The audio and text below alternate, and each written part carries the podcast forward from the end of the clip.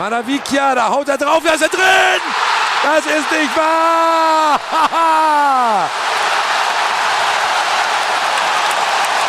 Nico Kovac, der da einfach den Fuß hingehalten hat. Das ist ja ein Jahrhundertspiel hier.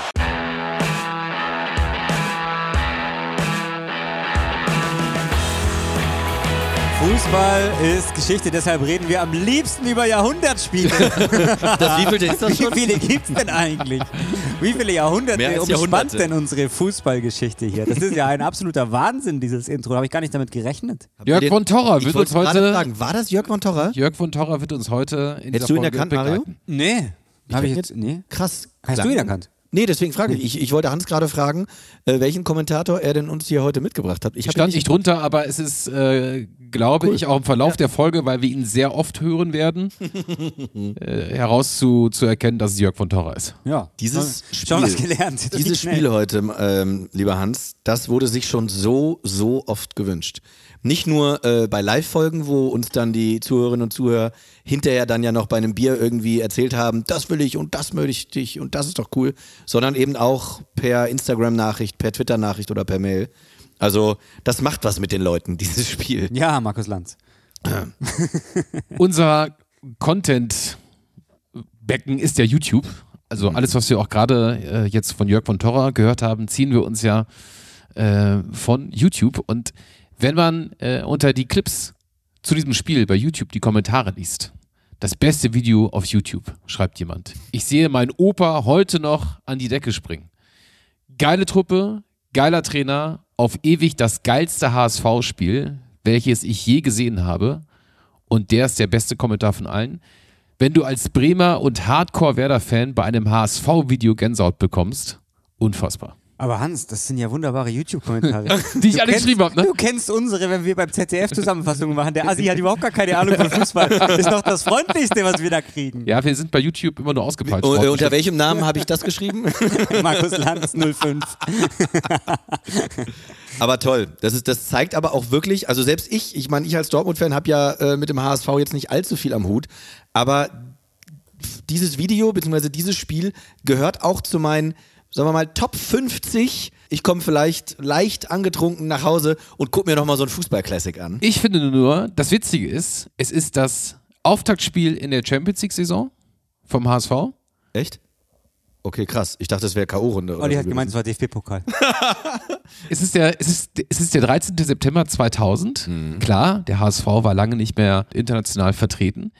Äh, Juve ist eine halbe Weltauswahl, nur es ist das erste Gruppenspiel in der Vorrunde. Krass. Und du denkst dir, warum ist das jetzt am Ende so ein Riesending? Und klar, es sind acht Tore gefallen und wir werden auch gleich mit Rodolfo Cardoso, der damals auf dem Platz stand, mit einer HSV-Legende auch sprechen, der uns äh, auch erklären wird, hoffentlich, wie sich das äh, bis heute bei ihm anfühlt und der uns auch sicherlich auch verdeutlichen kann, warum das so ein krasses Spiel war. Und wir sprechen noch mit einem HSV-Fan, der im Stadion war. Auf die Perspektive bin ich besonders gespannt, ohne jetzt irgendwie das Spiel von vornherein kleiner zu machen. Nur, wie du sagst, man rechnet eigentlich damit, dass es irgendwie so Hey, aber Halbfinal-Rückspiel und Ich glaube übrigens, These, viel höhere These Tragweite jetzt hat. schon mal, wir können hinterher schauen, ob sich die These bewahrheitet oder nicht. Ich glaube, dass der Fan, den wir nachher sprechen, dass der euphorischer darüber redet als Rodolfo Cardoso, weil du, glaube ich, auf dem Feld selber, das fliegt alles an dir vorbei. Also ich glaube gar nicht, dass du das so mitbekommst. Ähm, könnte ich mir vorstellen. Ich bin sehr gespannt, was er gleich erzählt. Denn ähm, auch allein schon, Hans, du wirst ja gleich die Kader durchgehen. Boah, da werden bestimmt Namen dabei sein. 2000, da war ja Juve auch, ai, da waren einige krasse dabei. Wir haben das Spiel schon mal ganz grob erwähnt vor einigen Wochen, als wir Ja. über Torwarttore gesprochen haben. Falls ihr euch daran erinnert. Hans-Jörg. Mehr weiß ich nicht. Ich habe nicht gegoogelt oder so, was äh, genau passiert ist und wer getroffen hat. Ich weiß nur noch, weil ich damals die Torwart-Folge vorbereitet hatte, dass Hans-Jörg Butt mir in diesem Spiel auch entgegengekommen ist. Wir werden, äh, was die Tore angeht, dann immer Jörg von Torra anrufen, dass der das nochmal so real life, wie man sagt, äh, dann nochmal kommentiert. Wir schauen erstmal auf die Entstehungsgeschichte dieses Spiels, also äh, Auslosung damals in Monte Carlo. Äh, man war natürlich auf Seiten des HSV äh, mit Juventus Turin schon vertraut, denn wir dürfen nicht vergessen, auch das ist nicht allzu lange her, haben wir hier über den Europacup-Triumph 83 gesprochen und über den berühmten Heberhammer von Felix Magath. Stimmt. Das Ganze gegen Juventus Turin in Athen. Und auch damals war Juventus Turin der riesige Goliath und der HSV äh, der kleine David in der Rolle des Außenseiters. Und nach 17 Jahren kam es wieder zu diesem äh, Aufeinandertreffen in der Champions League. Und das war natürlich für die gesamte Stadt ein riesiges. Bis auf Gigi Buffon Ja, keiner mehr dabei. Den Gag habe ich letzte Woche schon gebracht. Ich dachte, ich muss das durchziehen. Schauen, worum es nächste Woche geht. Also der HSV ist in der Saison zuvor überraschend Dritter geworden, äh, hinter den Bayern und hinter Leverkusen, Hashtag Vizekusen. In der Saison 99, 2000. Es ist war witzigerweise eine ähnliche Tabellenkonstellation, wie wir sie heute in der Bundesliga sehen. Also mit äh, Leverkusen und den Bayern ähm, schon mit, mit weitem Abstand äh, vor der Konkurrenz. Zwei Mannschaften, die lange dann um die Schale gespielt haben. Es ging aber für den HSV noch in die Champions League Quali. Das ist natürlich ähm, eher undankbar, weil du eigentlich schon qualifiziert bist, im Kopf zumindest, aber du musst dann nochmal so eine Schweinerunde machen, sage ich ja beim UI Cup auch, äh, habe ich so gerne gesagt, wenn du dann doch nochmal Mannschaften hast, die vermeintlich ähm, schwächer sind als du und trotzdem natürlich sehr unangenehm sind. In dem Fall war es äh, der dänische Vertreter Brøndby. Ich habe zu diesem Verein eine ganz besondere Beziehung. Ich habe es, glaube ich, mal erzählt. Mein erstes Live-Spiel bei The Zone war damals äh, dänisches Pokalfinale Brøndby, Brøndby gegen Midtjylland. Und ähm, das Hinspiel erwies sich auch nicht als, äh, als, als besonders äh, einfach. Man hatte dann äh, hinten raus per Doppelschlag dann doch noch auf 2-0 gestellt.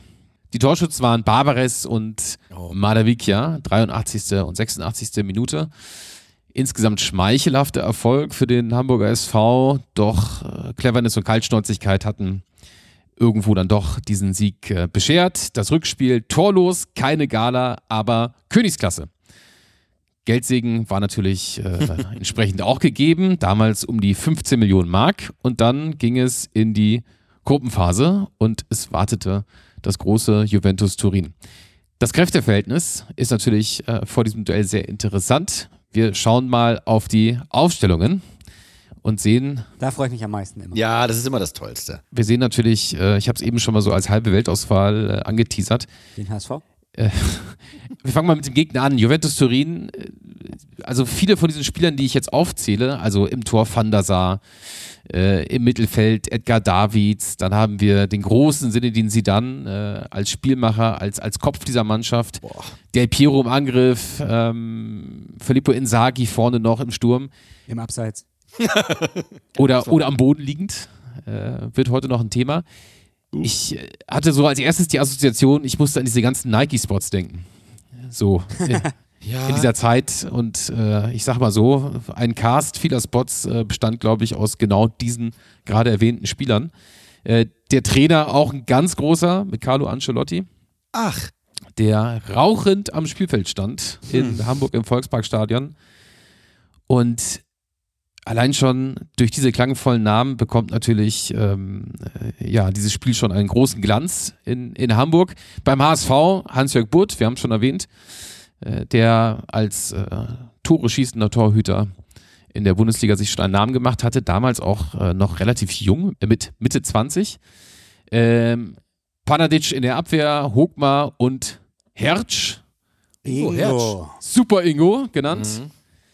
Dann haben wir im Mittelfeld äh, Nico Kovac, wir haben äh, Bernd Hollerbach, wir haben Martin Groth rechts außen, in der Mitte im Zentrum unser Gast, den wir gleich anrufen, Cardoso, Midi Madavikia als ähm, sehr technisch beschlagener, wie man so schön sagt, dynamischer, quirliger Spieler, äh, Sergei Barbares und Anthony Heboa vorne im Angriff. Barbares ja neben Dimitar Berbatov mein, ich glaube, Alltime Lieblings-Bundesliga-Stürmer, so der frühen 2000er Jahre. An, äh, gib mir noch mal ganz kurz das Datum, weil wir gerade beim HSV-Kader sind. Es war der 13. September 2000. Wisst ihr, wer fast auf den Tag genau drei Monate später zum HSV wechselte?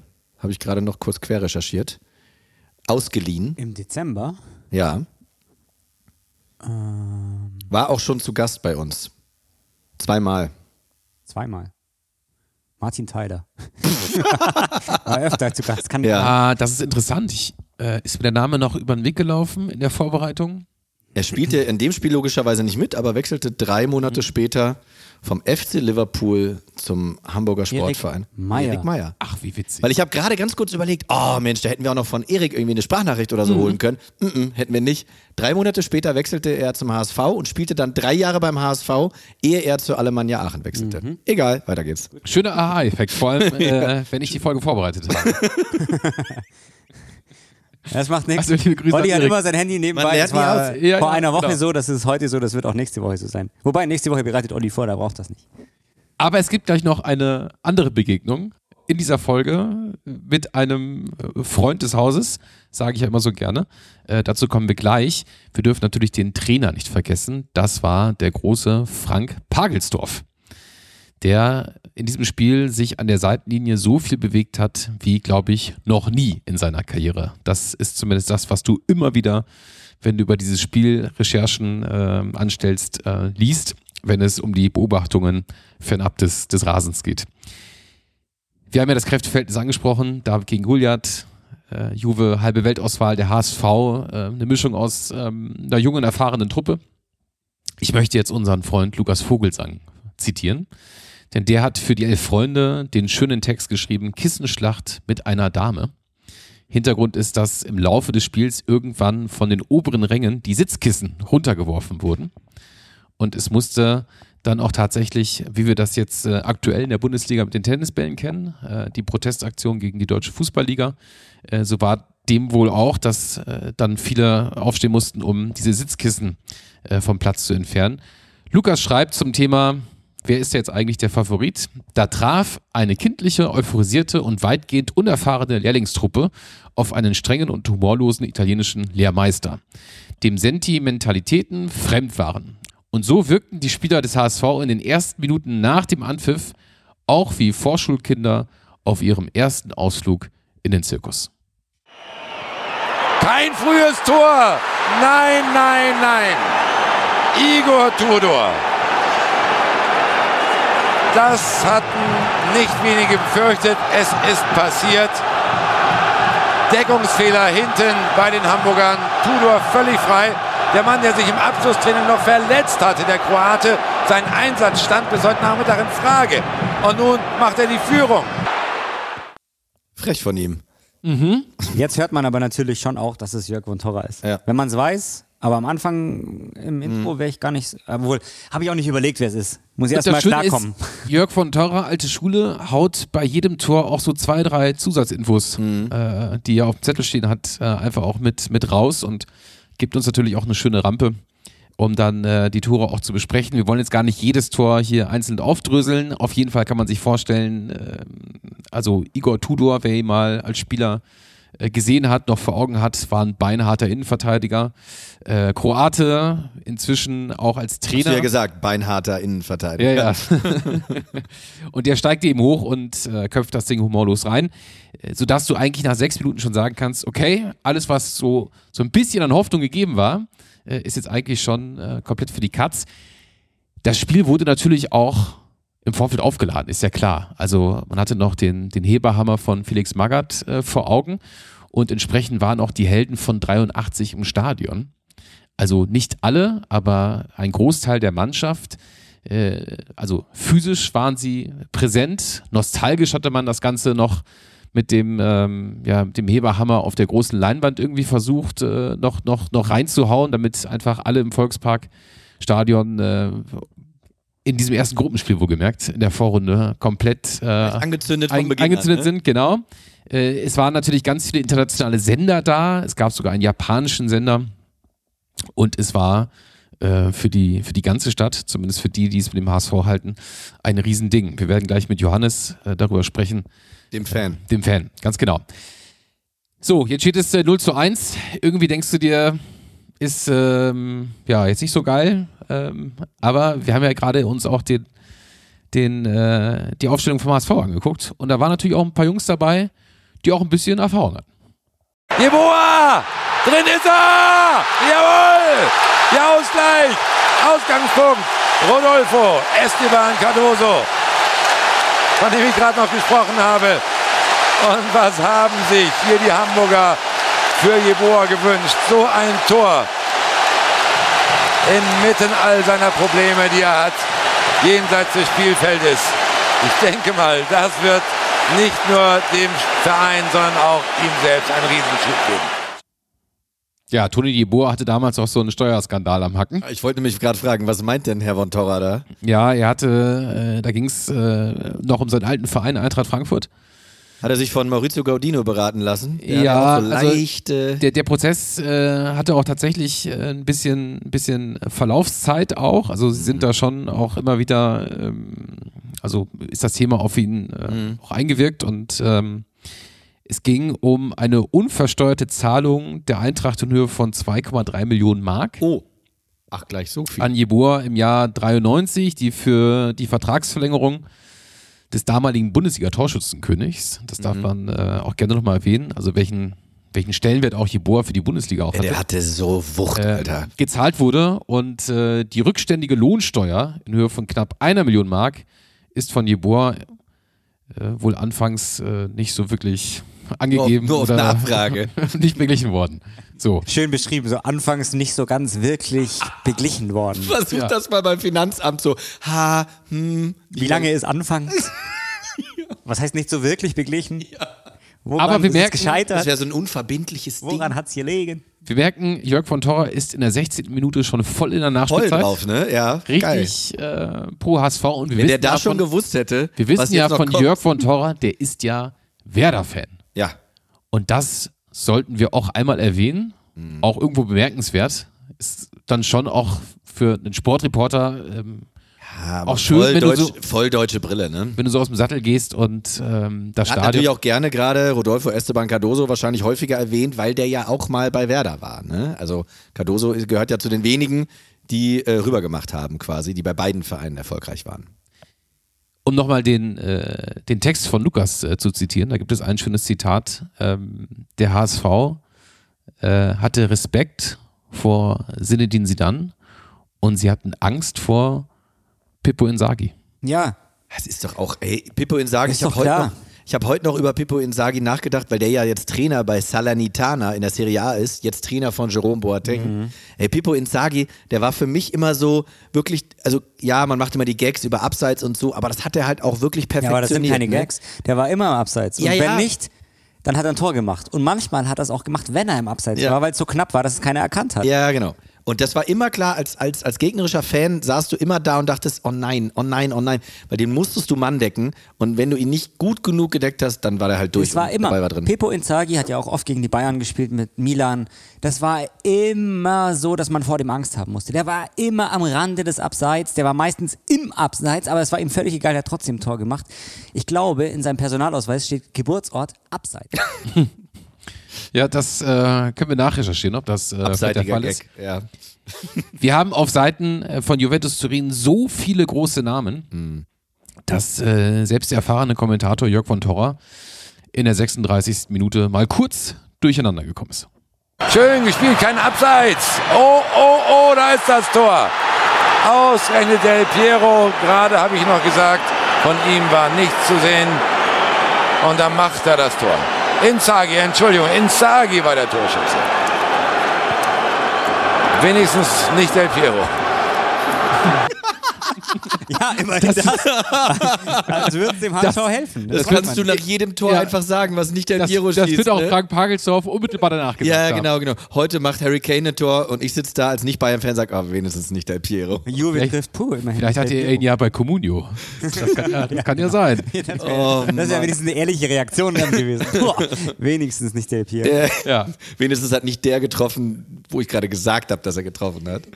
Inzaghi, ey. Oh. Wie, wer waren die beiden Innenverteidiger? Panadic und was war das andere? Ich habe es jetzt leider gerade, äh, war da Nico Jan Hochmar? Nee, der kam Ja, später nee. erst, ne? Hertz war Ja, Innenverteidiger. äh, HSV Ja, klassisch mit Dreierkette. Äh, Hochmar, Hertz und Ah, Hochmar äh, doch. Okay. Panadic, ja. Ja, okay, da ich muss, also Panadic war jetzt also nicht der grazilste, also da kann so ein Insagi schon mal so ein Ja, aber bisschen. Hochmar und Herz schon. Da ist der, ich sag mal so, da ist Raum zwischen den Ketten. Also da, da kommt er durch. Jetzt wollen wir hier mal nicht so abfällig werden. Ne? Nein, Entschuldigung, Entschuldigung. Ingo Hertz übrigens einer der ersten Wechsel oder einer der ersten größeren, namhafteren Spieler, der zu RB Leipzig gegangen ist, als die noch, glaube ich, vierte oder fünfte Liga waren. Nur so nebenbei. So, wir hatten im Vorfeld abgesprochen, äh, lass uns doch den Rodolfo, der übrigens gerade noch U19-Training hatte, er ist ja Co-Trainer beim HSV äh, im Nachwuchsbereich, äh, lass uns den doch anrufen, wenn wir in dem Spiel in die Halbzeit gehen, wo wir aber gerade bei Insagi waren. Also äh, nicht der Piro, sondern Insagi. Äh, lass uns doch noch äh, das nächste Tor von ihm anhören. Da sind wir zwar schon über die Halbzeitpause hinaus, aber macht für mich gerade ein bisschen mehr Sinn. Ganz frei jetzt. Insagi, was denn da los? Das 1 zu 3. Nein, nein, nein, da haben sie wieder gepennt in der Dreierabwehrkette. Und dieses Mal kam Hertz zu spät. Sowas lässt sich ein Insagi, ein Filippo Insagi nicht zweimal bieten. Ja, sowas lässt sich ein Filippo Inzaghi nicht zweimal bitten. Immerhin nicht eins Del Piero. Ja, gut, ähm, gut. Wenn, wenn nur Inzaghi schneller ist als die Zunge, dann ähm, Okay, 3 zu 1 Juventus Turin. Und jetzt rufen wir Rodolfo Cardoso an. Er ist ein Stück Bundesliga-Geschichte, denn er hat äh, nicht nur beim SC Freiburg gespielt, bei Werder Bremen.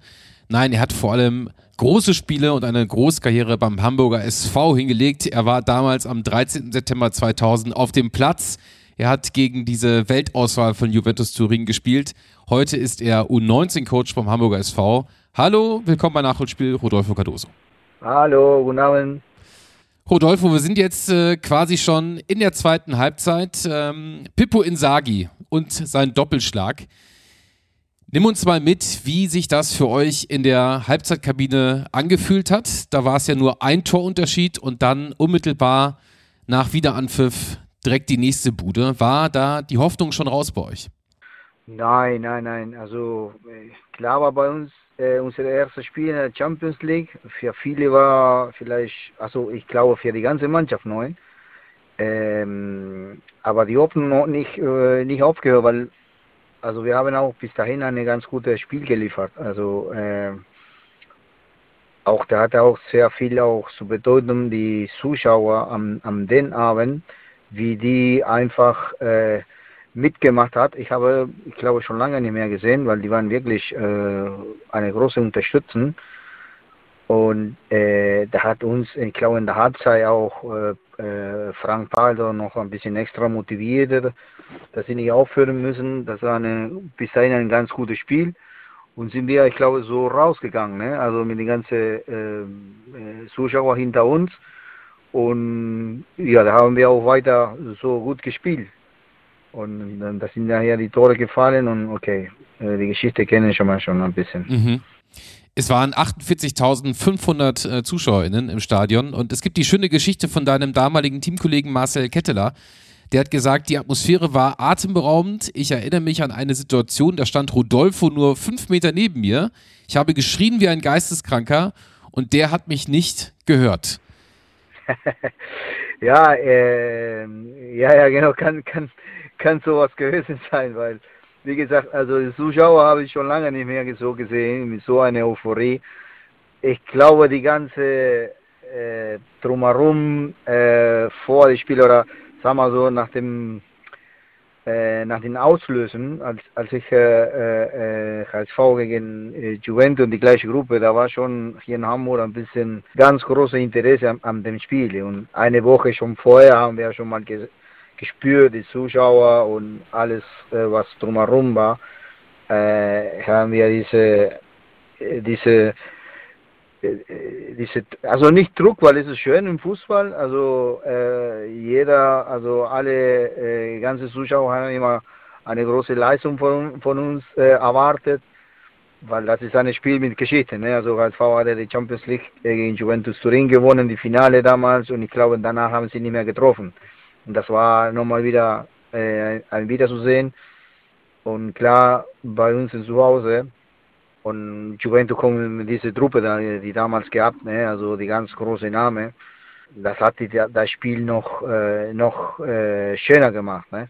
Also wir als Spieler, ich glaube, bei diesem Spiel äh, hätte, haben wir keine extra Motivation gebraucht und sonst einfach nur die, die ganze Woche haben wir einfach genießen und haben wir wirklich dieses Spiel mit viel Energie gewartet, weil nicht nur wir hier in die Mannschaft gebaut haben, sondern die Zuschauer von draußen haben wirklich die ganze Woche einfach äh, diese Energie gegeben. Und so sind wir auch in das Spiel gegangen. Ne? Also für uns war ein Highlight, diese Musik, diese Lied einfach zu hören vor dem, vor, vor dem Spiel.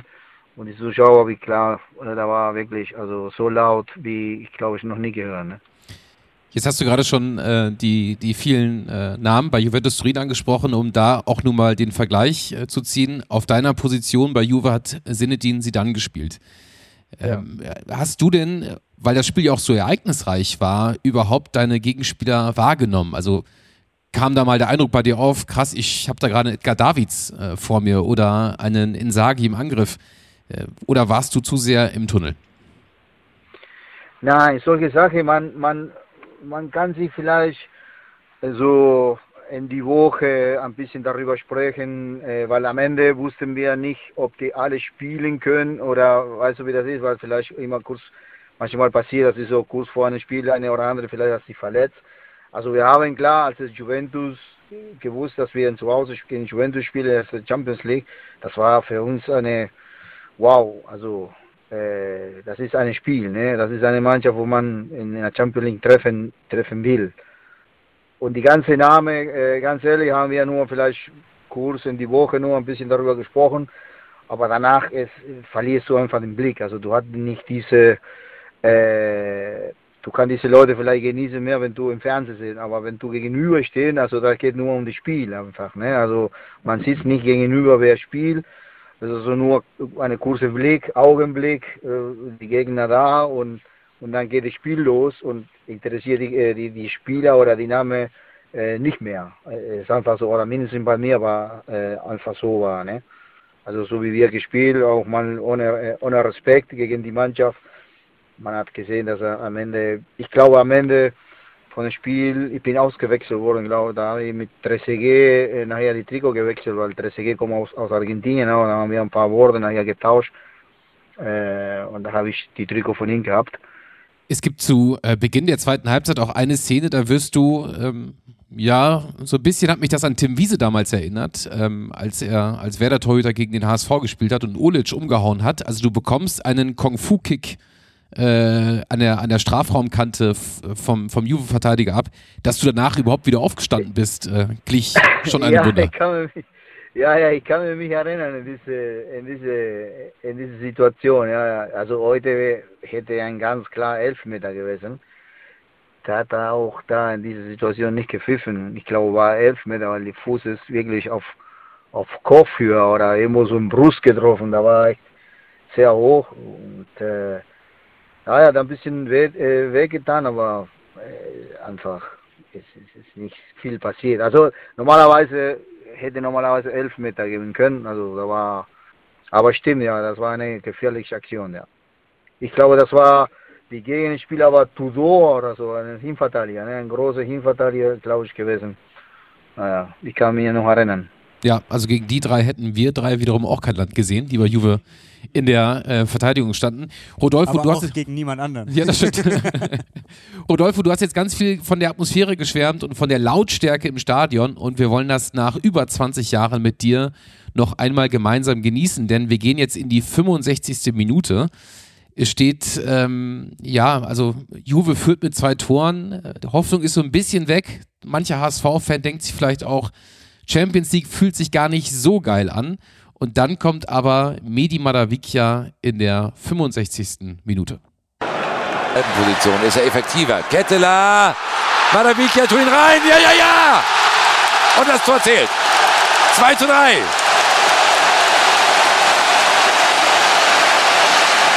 Marcel Ketteler, die Erfrischung auf der linken Seite. Den Anschlusstreffer hat er eingeleitet. 50 Prozent gehört das Tor ihm. 50 Prozent Madavikia. Geben Sie Jeboa auch noch ein paar kleine Anteile. was fühlst du dann, wenn du jetzt so ein, äh, nochmal so die Atmosphäre im Stadion hörst und auch dieses, dieses Tor dir nochmal vor Augen führst? War das für euch wirklich dann so ein, so ein Push-Faktor nochmal? Jetzt, jetzt geht hier noch was. Äh, Ja, also du, hat, du hörst schon mal, dass ich geschrien hat, also so laut habe ich in den Stadion noch niemals gehört, ne? Obwohl schon ein paar gute Spiele da, äh, oder die Zuschauer ein paar gute Spiele erlebnis, aber am, am, am den Abend war schon besonders laut, glaube ich, ne? Also Bontorra he- hätte noch mal ein bisschen mehr Emotion reingebracht, ne? Da war auch ein bisschen Ruhe, als Werder-Fan.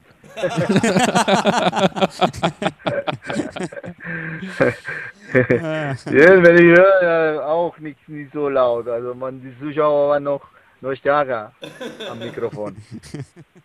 Jetzt äh, sprechen sehr viele nach diesem, äh, nach diesem Anschlusstreffer von Malavikia davon, dass Frank Pagelsdorf dann, äh, man sagt so schön, äh, all in gegangen ist. Du bist ausgewechselt worden. Äh, für dich kam Roy Preger ins Spiel. Äh, Was hast du ähm, von dieser neuen taktischen Ausrichtung dann mitbekommen? Was war dann so gesehen der neue, der neue Fahrplan? Gar nicht mehr. Also ich bin ausgewechselt nur und da war wahrscheinlich ein bisschen sauer, aber ich habe in diesem Spiel ein bisschen verstanden, weil ich hatte, ich hatte die ganze Zeit mein äh, Knieproblem. Ich glaube, ich, ich kam wieder in die Mannschaft oder eine Woche davor oder zwei Wochen davor, da habe ich nur ein paar Spiele gemacht, äh, weil ich war mit meinem Knie schon in dieser Zeit, äh, hatte ich Probleme und äh, da mir für diese Champions League äh, zum Glück war ich wieder fit, weil das ist konnte ein, eine einmalige einmalige äh, Gelegenheit gewesen, die Champions League, die Champions League zum Spiel. Und da habe ich damals auch fit äh, einfach nur für die Champions League äh, ein bisschen vorbereiten, weil ich wollte auf jeden Fall spielen. Und deswegen, ich war nicht lange da, wieder nicht in, in da war ich nicht lange bei der Mannschaft drin und deswegen habe ich gespielt und habe ich gewusst, dass in 90 Minuten wäre schwer. Und deswegen hatte mir die Trainer da gewechselt und hatte mit, glaube mit äh, Roy ein bisschen mehr Bewegung gebracht, weil ich war ein bisschen am Ende ein bisschen müde, normal. Ja, aber da hatte nachher, ich glaube, ich, Roy hat ein bisschen was bewegt wieder und äh, ja, ja, mehr und dann kam nachher, ich glaube, das Tor von Nico und so, ne? Äh, ja, war schon mal schon echt gut. Aber von die neue Taktik habe ich da mal nicht nicht viel gehört vom Pagel. Ja, ich bin nur einfach raus und habe mich nur da an der Wand gesetzt äh, äh, und Jacke an und einfach nur das Spiel genießen. Ja, man kann vielleicht auch sagen, dass die neue Taktik einfach hieß, äh, alles nach vorne. Wir, wir holen uns jetzt hier irgendwie noch, noch äh, ein Tor oder den Punkt oder äh, was auch immer. Ähm, du hast jetzt schon den Treffer von Nico Kovac angesprochen. Wir hören uns vorher noch ähm, den Ausgleichstreffer an. Dem Ganzen Ja. ging ein Foul voraus äh, in der 69. Minute. Schön gespielt, Träger Maravikia. Das gibt Elfmeter. Und ich glaube, auf den ersten Blick jedenfalls nicht, dass es einer war. Eieieiei, da müssen wir doch mal die Zeitlupe anschauen. Ja klar, Jubel hier bei den 50.000, das ist völlig klar. Und jetzt schauen wir mal. Maravikia, schnell ist besten europäischen Fußballadel. Butt, drin. Jo. Was für ein Spiel, meine Damen und Herren. Los, noch mehr, sagt ja der Frank Pagelsdorf. Wahnsinn. Und nun haben sie ihn alle wieder ganz lieb, den Hans-Jörg Butt, der zu Beginn der Saison umstritten war durch das Wechseldesaster in Sachen Leverkusen. Jetzt ist er wieder der Held, nachdem er sein Team reinbrachte in die Champions League. Rodolfo, hast du auch Butt, Butt, Butt, Butt, Butt gerufen auf der Bank oder? nein, nein, nein, nein, nein. Nein, ich nicht. Äh, Zuschauer nur. Aber gab es damals Diskussionen oder war klar, dass Hans-Jörg Butt antritt zum Elfmeter? Ich bin in dieser Zeit in Argentinien ausgeliehen, äh, Anfang 98 war das. Und Jörg, also ich hatte nur da gehört, dass äh, Jörg Wood auf einmal äh, hat angefangen, die Elfmeter zu schießen. Und als ich wieder zurückkam, war er als Nummer 1 gewählt und da war keine Diskussion mehr. Okay. Also von daher war alles in Ordnung. Also wer das gewählt hat, weiß ich nicht, ob der selbst oder oder oder oder Trainer oder ich weiß es nicht, aber in dieser Saison hat er alle alle Elfmeter, ich glaube, da hat er eine verschossen, ich glaube in Freiburg oder so. Äh, aber danach, aber danach hat er alles reingehauen, ja. Da hat er ganz gut geschossen. Rodolfo, wir haben uns am Anfang der Folge äh, die, die Frage gestellt, es, war ja das, das erste Vorrundenspiel. Es ist jetzt kein Halbfinal-Rückspiel gewesen. äh, auch Ja, kein. Finale und trotzdem. Aber also- Gefühl Finale. Genau. Ähm, und und das, das versuch uns doch mal zu erklären, weil auch ganz viele HSV-Fans sagen, das war für sie äh, das, das größte HSV-Spiel, was sie, was sie erlebt haben. Und es ist äh, wirklich, es hat Legendenstatus. Ähm, wie kann man sich das, wie kann man sich das erklären? Also, das ist auch schwer zu erklären. Also, man geht raus und, also in der Champions League, ich glaube, jeder Gegner ist immer interessanter, ne? Also, äh, äh, wie gesagt, das Euphorie, ich glaube, da geht einfach nur so, weil dieses Spiel oder diese Gegner ist schon Geschichte geschrieben. Und da, und da legt nur ein paar Prozent mehr äh, als Zuschauer, weil alles, wie gesagt, in dieser Woche haben alles ein bisschen äh, gesprochen über damalige Spiel in Athen, das Finale mit das Tor von Felix Magath und die wurde eine ganz große Geschichte äh, in die Woche immer äh, erzählt. Und deswegen die Zuschauer ist einfach dahin gegangen mit einem Buch, äh, die schon lange nicht mehr gehört. Und bei uns war, wie gesagt, äh, Juve gegenüber, also viel von der Finale haben wir nicht gehabt, also haben wir nur unsere Gegner gegenüber, die Namen von den Spielern und unsere äh, zurück in der Champions League, ne? weil HSV war schon lange nicht mehr in der Champions League gewesen. Ich glaube, das war äh, wieder nach 20 Jahren ungefähr. Und dann, äh, ja, und dann ist es so ein Spiel am Ende gegangen. Ne? Bei der ersten Spiele von der Champions League, ja, gibt nicht viele. Ne? Mhm. Also, äh, das ist einfach nicht zu erklären. Also, da hat sich so ein Spiel ergeben einfach. Und äh, ja, und die Gruppe war auch schwer, ne? Da haben wir alle, alle Meister ge, äh, gehabt, weil da war noch Panathinaiko Athen, da war griechische Meister und da war noch äh, hier äh, La Coruña. In dieser Zeit La Coruña war eine, eine Macht in, in der spanischen Liga, die waren auch Meister. Und haben wir alle Meister gewonnen in die Gruppe. Das war für uns äh, echt brutal schwer, ne? Und wenn es sogar den Werder-Fan auf dem Kommentatorenstuhl äh, umgehauen hat, dieses Spiel, dann äh, muss es diesen Legendenstatus auch wirklich haben. Jörg von Torra, ähm, wir geben ihm mal noch eine Chance. Du hast eben gesagt, äh, er hätte noch ein bisschen emotionaler sein können. Wir springen in die 82. Minute. Ähm, Nico Kovac und das erste Mal, dass ihr gegen Juventus Turin in Führung geht. Manavikia, da haut er drauf, da ist er drin! Das ist nicht wahr!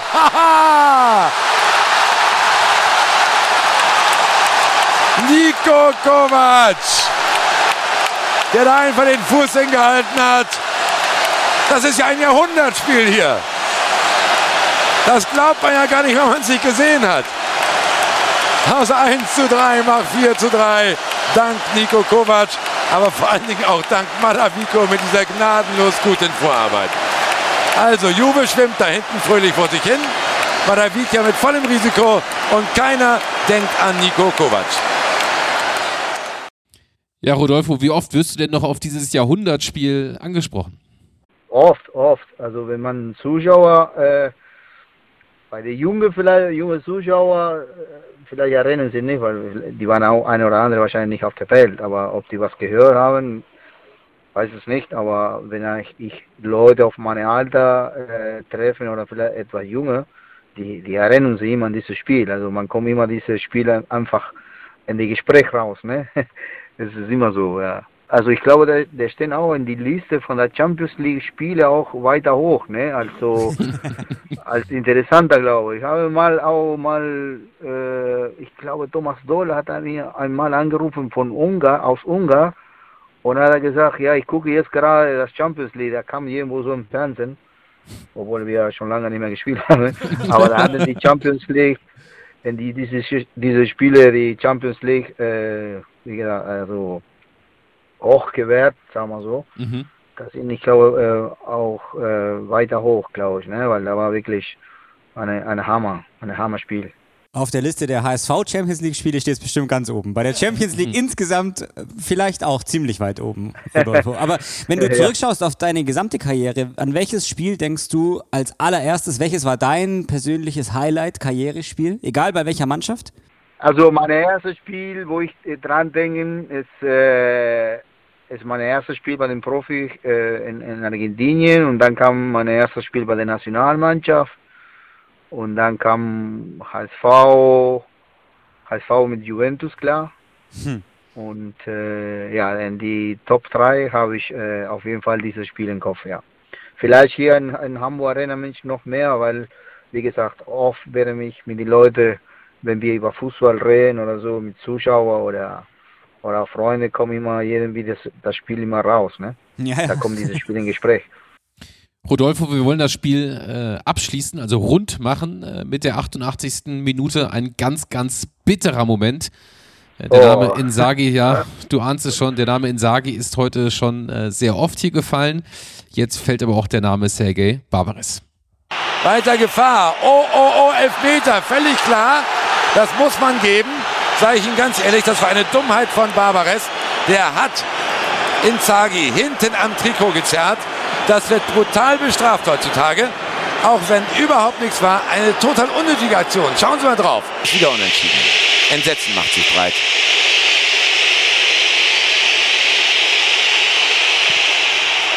Schade. Der war aber auch zu gut geschossen. Der war leider zu gut geschossen. 4 zu 4. Acht Tore bei HSV gegen Turin. Ist das danach Thema gewesen in der Kabine? Also die, die Aktion von, von Barbares, dass er da wirklich sehr ähm, stümperhaft am Trikot zieht oder war das dann nach Abpfiff völlig egal? Ja, völlig egal, was nicht. Also ich glaube, da war keiner mit der Situation so beschäftigt. Es ist nur so, dass das am Ende hat sich mit, so wie eine Niederlage gefühlt. Sag mal so, ne, weil nachher, wenn man das Spiel, also einen Tag später, ein bisschen dieses Spiel nachbereiten oder so, man hat sich sehr emotional auch reagiert, weil also das war einmal hin und her. Also es ist nicht so, dass wir 3-0 geführt und dann am Ende spielen wir 4-4. Mhm. Da haben wir zurückgelegt gegen Juventus und dann am Ende konnten wir das Spiel gewinnen und do, doch nicht. Ein Punkt für die erste Spiel in der Champions League war wirklich okay. Also äh, Ärger sich klar, ein bisschen nach dem Spiel, aber so, also gegen Serbien sowieso nicht, weil das war, das ist, das, das, das ist passiert, ne? Ähm, das ist echt bitter. Ähm, was, was ich genau erinnern kann, dass wir, dass wir am nächsten Tag, glaube ich, haben wir wieder Training gehabt. Früh.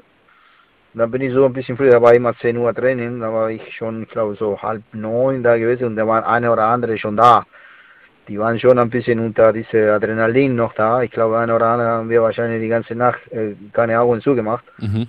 Weil es ist immer so nach dem Spiel, viele, viele Spieler konnten nicht richtig schlafen oder so und und ich glaube bei uns war äh, dem Fall auch bei vielen so. Also bei mir aber auch. Also ich bei mir hat ein bisschen bisschen länger gedauert, dass ich äh, schlafen kann. Und dann am, am nächsten Tag standen wir alle da und da haben wir ein bisschen in der Auge geguckt, haben einer oder andere gelacht und ja.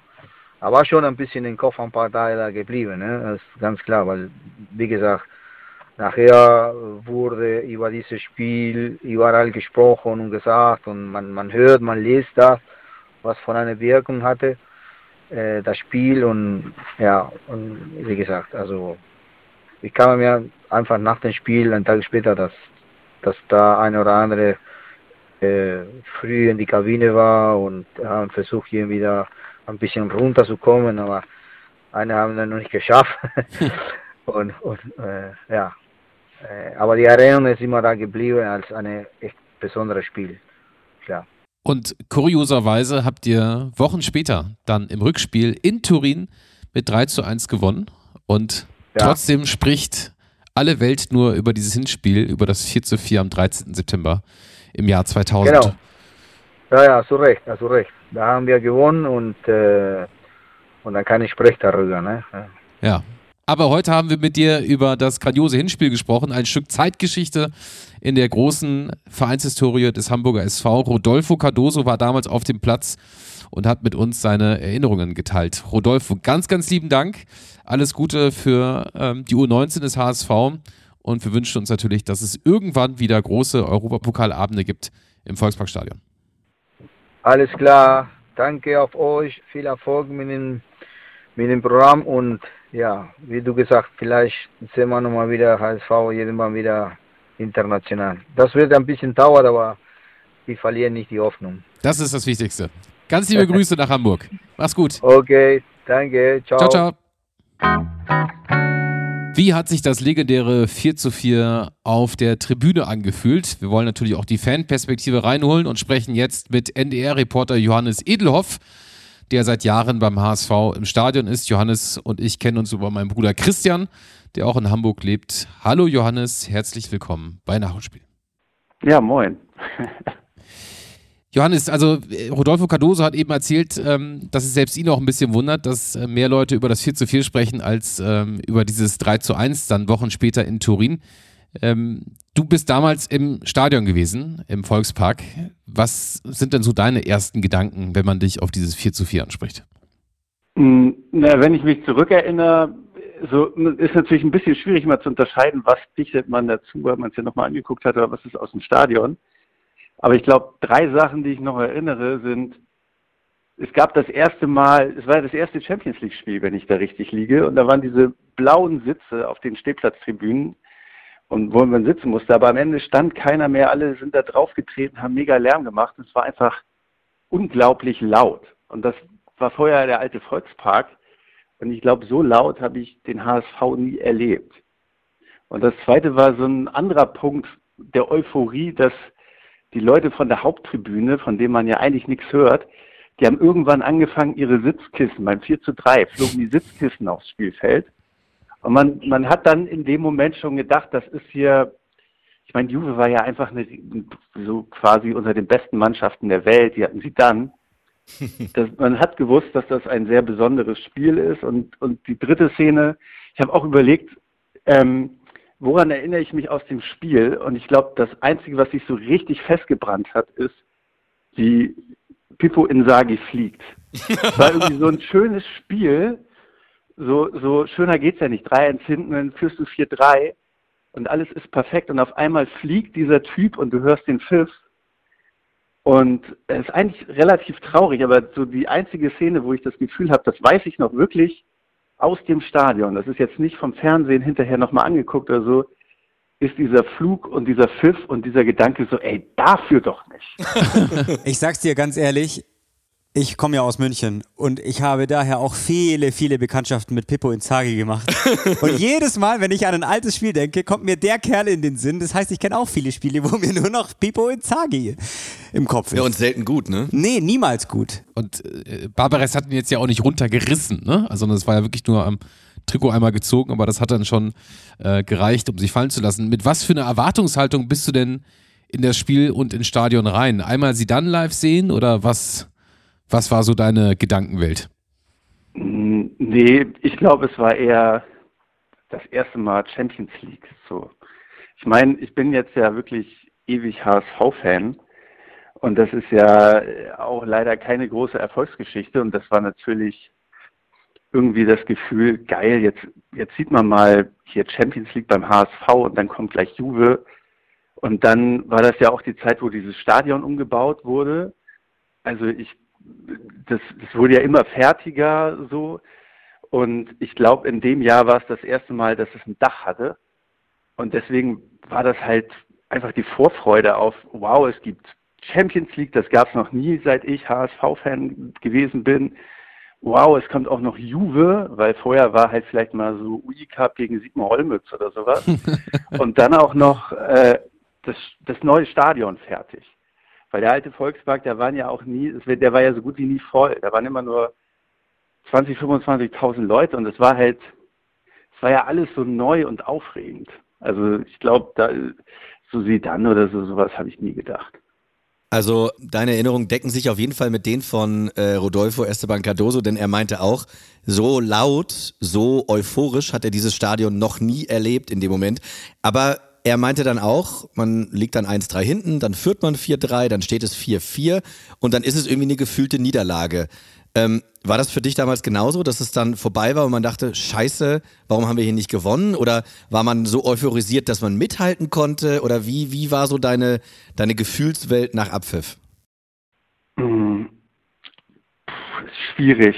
Also, ich, also wenn ich jetzt an das Spiel denke, denke ich, das zu null Prozent, dass es eine Niederlage war oder so, dass es sich so angefühlt hat. Ich meine, es war eher, also es war ja was Großes. So eine Aufholjagd. Also auch wenn die am Ende wieder 4-4 ausgeht, ist schade. aber selbst das hätte man ja vorher genommen. Also ich habe dieses Spiel trotz dieses Fluges von Insagi total positiv in Erinnerung.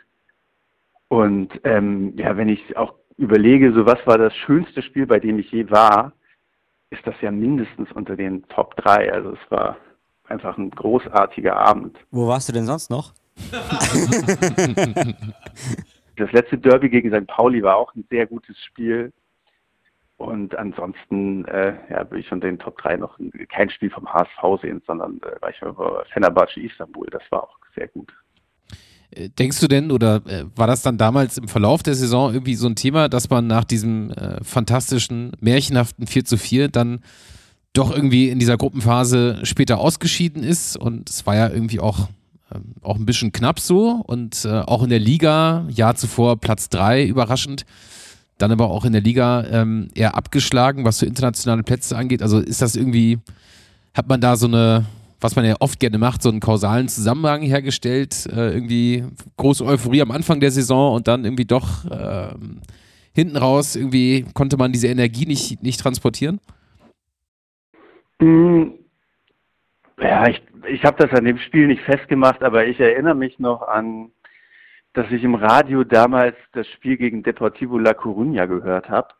Und ich, ich weiß aber nicht, ob das jetzt das Hinspiel oder das Rückspiel war. Ich weiß auch ehrlicherweise nicht mal, ob ich noch beim anderen Champions League-Spiel war. Aber äh, es gab auf jeden Fall ein Spiel, wo sie in der letzten Minute den Ausgleich bekommen haben oder das quasi 1 zu 2 oder so. Ne?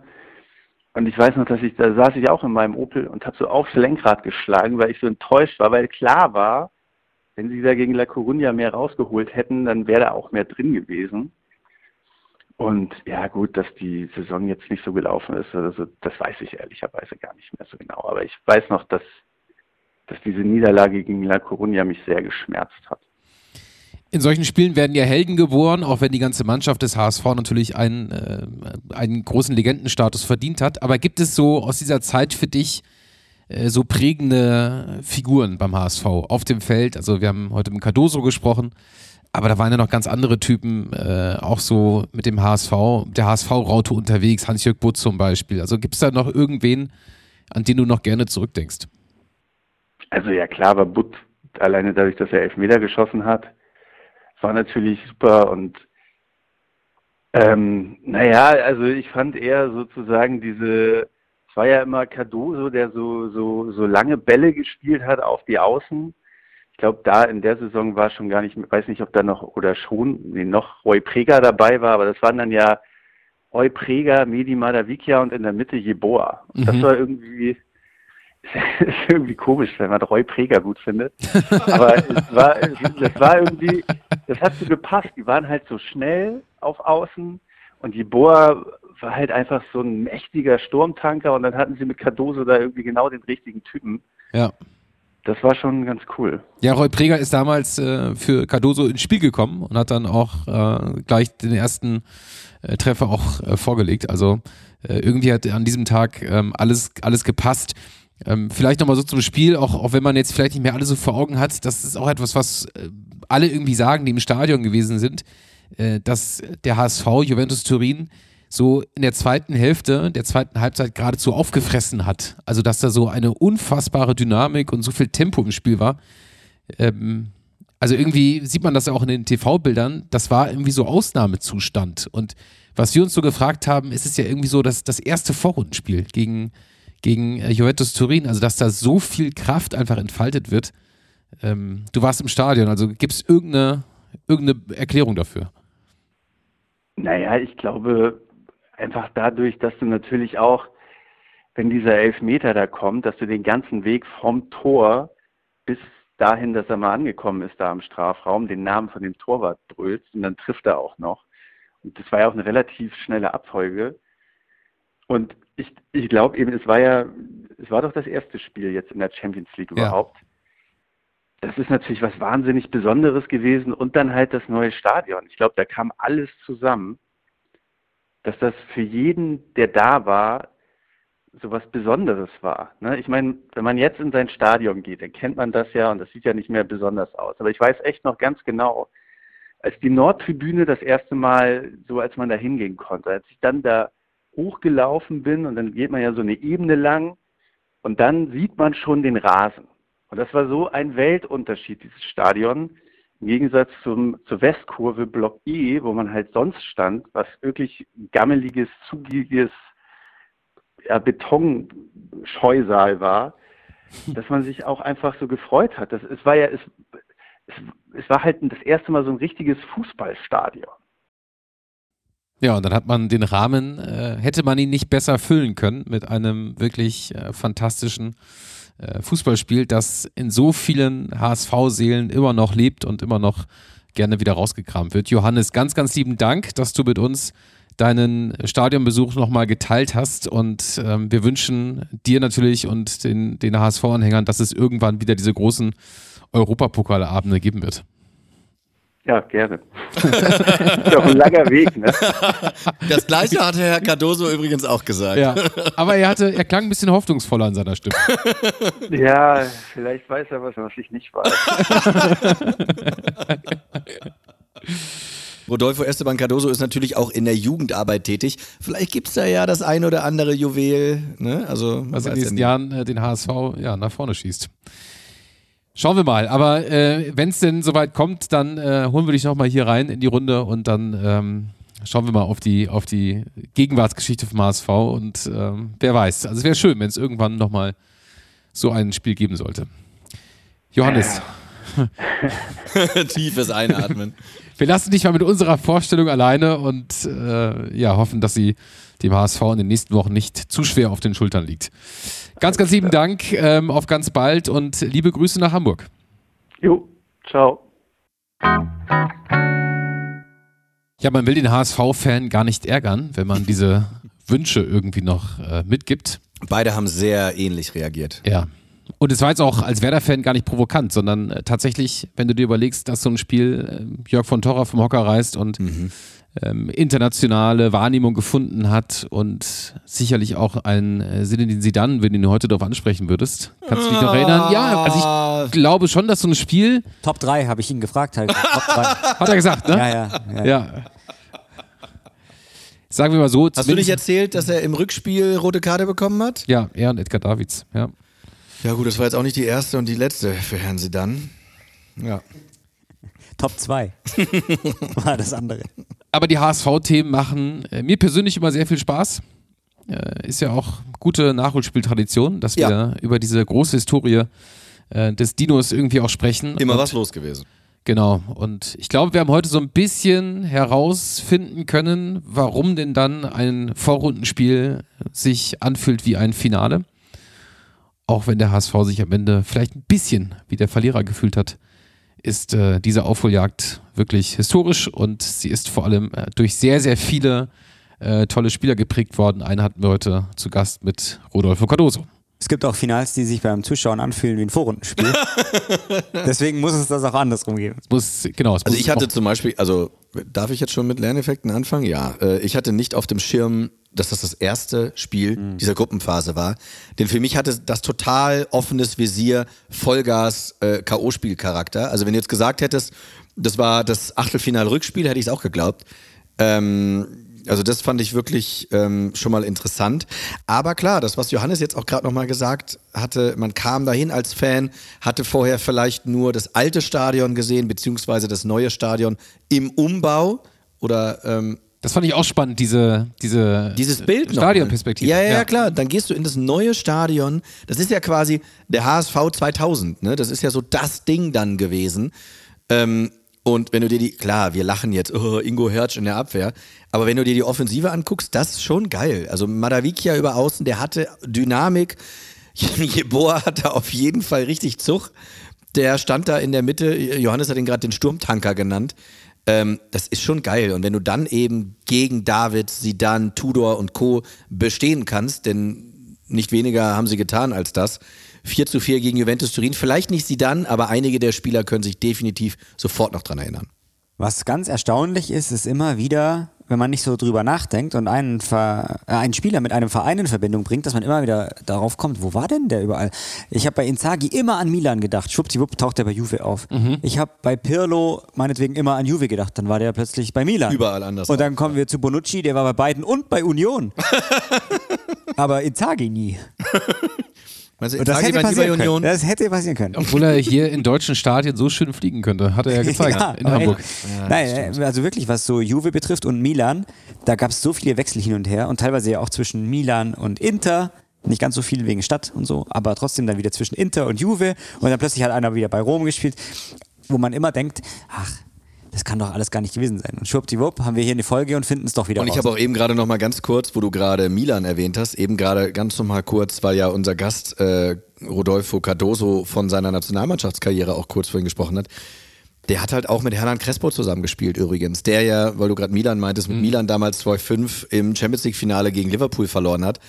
Ähm, Bei Parma auch ganz groß war. wo ja übrigens auch Ancelotti Trainer war 2005 damals, ähm, wie ja Ancelotti Mhm. auch Trainer war von Juve 2000.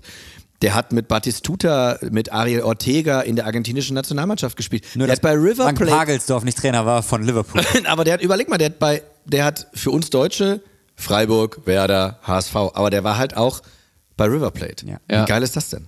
Ingo Hertz übrigens äh, zwei Länderspiele. Wollte ich nochmal schnell. Ja, Cardoso glaube ich Also- acht habe ich gerade gesehen, also Und Hermann Aber- Crespo? ein paar mehr. Vielleicht ist heute auch das, Hermann. vielleicht ist heute auch das, äh, das Trainerduell ein bisschen zu kurz gekommen. Wir können ja hier auch leider nicht alles berücksichtigen, aber Frank Pagelsdorf und Gegen Carlo, Carlo Ancelotti. Ancelotti. Das, Das ist so Stil, da klar, da wird noch geraucht und auf der anderen Seite Carlo Ancelotti. Ja, ja. Ja, ja. gut, der eine muss jetzt halt bei Real Madrid noch arbeiten und der andere ist Privatier. Meine Güte, ne? Also kann man so sehen und so sehen, aber es ist wirklich ein ganz tolles Spiel und ich habe es ganz am Anfang gesagt, viele, viele von euch haben immer wieder geschrieben, wenn wir um Themenvorschläge gebeten haben, ey, da war doch dieses eine Spiel vom HSV gegen Juventus Turin, könnt ihr nicht darüber nochmal reden? Und wenn das Leute schreiben, wo du im Profilbild bei Instagram siehst, dass sie eigentlich Schalke, München, Berlin oder Köln-Fans sind, dann bedeutet das schon einiges. Und Ja. ähm, deswegen, euer Wunsch ist unser Befehl. Das ist ein ganz gutes Stichwort, weil bevor wir hier aufhören, muss ich noch eine Sache sagen. Mhm. Das war unsere 200. Folge. Ja, Mann. Jubiläumsfolge. Hätten wir vielleicht am Anfang sagen können. Ja, kommt jetzt hier die, Mario, wir noch. sitzen bei dir, kommt jetzt hier gleich die Torte rein? ja, aber wir haben jetzt zumindest, äh, so wie auch damals im Volkspark, diverse Kissen. Wir könnten auch jetzt hier so die Kissen fliegen lassen. Ja, ja. Das Kissen. Ja, ja, da freut sich Mario. Unbedingt. Das machen wir. genau. Es gibt immerhin was zu trinken. Also und Chips ich äh, kann nur sagen, 200 fühlt sich, fühlt sich gut an. Ich glaube, da können wir noch ein paar draufpacken, Mhm. ähm, um vielleicht ein kleines persönliches Fazit auszuziehen. Äh, Mhm. Macht großartigen Spaß. Und was ich ja ganz toll finde bei Nachholspiel ist ja das, was wir in der vergangenen Folge gehört haben, nämlich eine Geschichte, von der man noch nie was gehört hat. Das macht Nachholspiel aus. Und das, was euch beide hier am Tisch und euch zu Hause in der kommenden Woche erwartet, ähm, nämlich ein Superstar, ein absoluter Superstar, von dem man hier, ich sag mal, von dem die breite Masse, auch Fußballfans in Deutschland, entweder noch nie was gehört haben oder denken, hä, was war denn der nochmal für einer? Und dann werden wir euch hier erzählen, was das eigentlich für ein Superstar war. Ingo Hertz. Zwei Länderspiele. Super, Ingo. Folgentitel Jetzt steht. hat, er jetzt, schon, jetzt hat er jetzt schon verraten, worüber ich in der kommenden Woche eine Legendenfolge mache. ja. Ja. Wir freuen uns auf weitere 200 Spoiler. Folgen und ähm, vielen Dank weiterhin fürs, fürs Zuhören. Also, adios, bye bye, bis Macht's nächste gut. Woche. Ciao, ciao. Tschüss. Tschüss.